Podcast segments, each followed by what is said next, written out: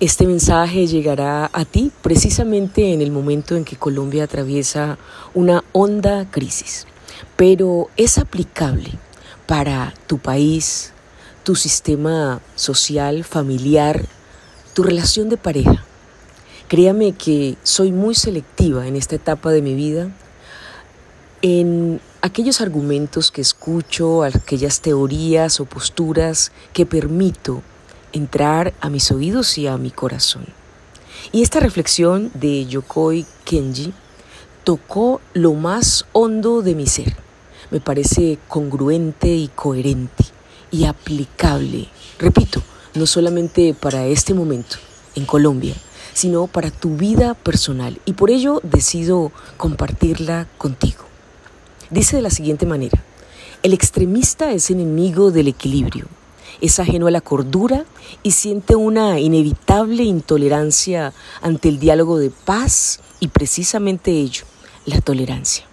La radicalidad supera nuestra humanidad y cariño, exigiendo de otros siempre una postura entre sus únicas opciones y no da libertad a las opciones de otros.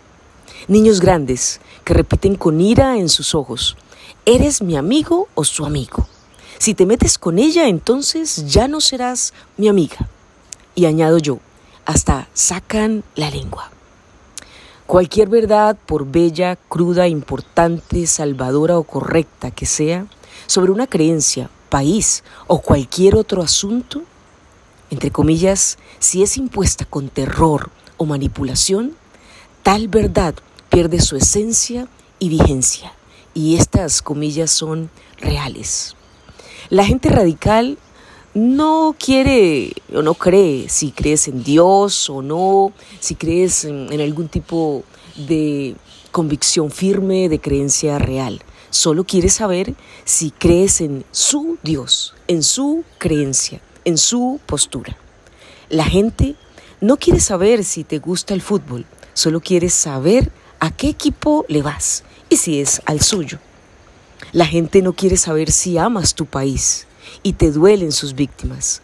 Solo quiere saber de qué lado político estás. En realidad no le duelen las víctimas, solo, tal vez, usan su sangre para pintar su propia postura. No hay lado, ni hay color.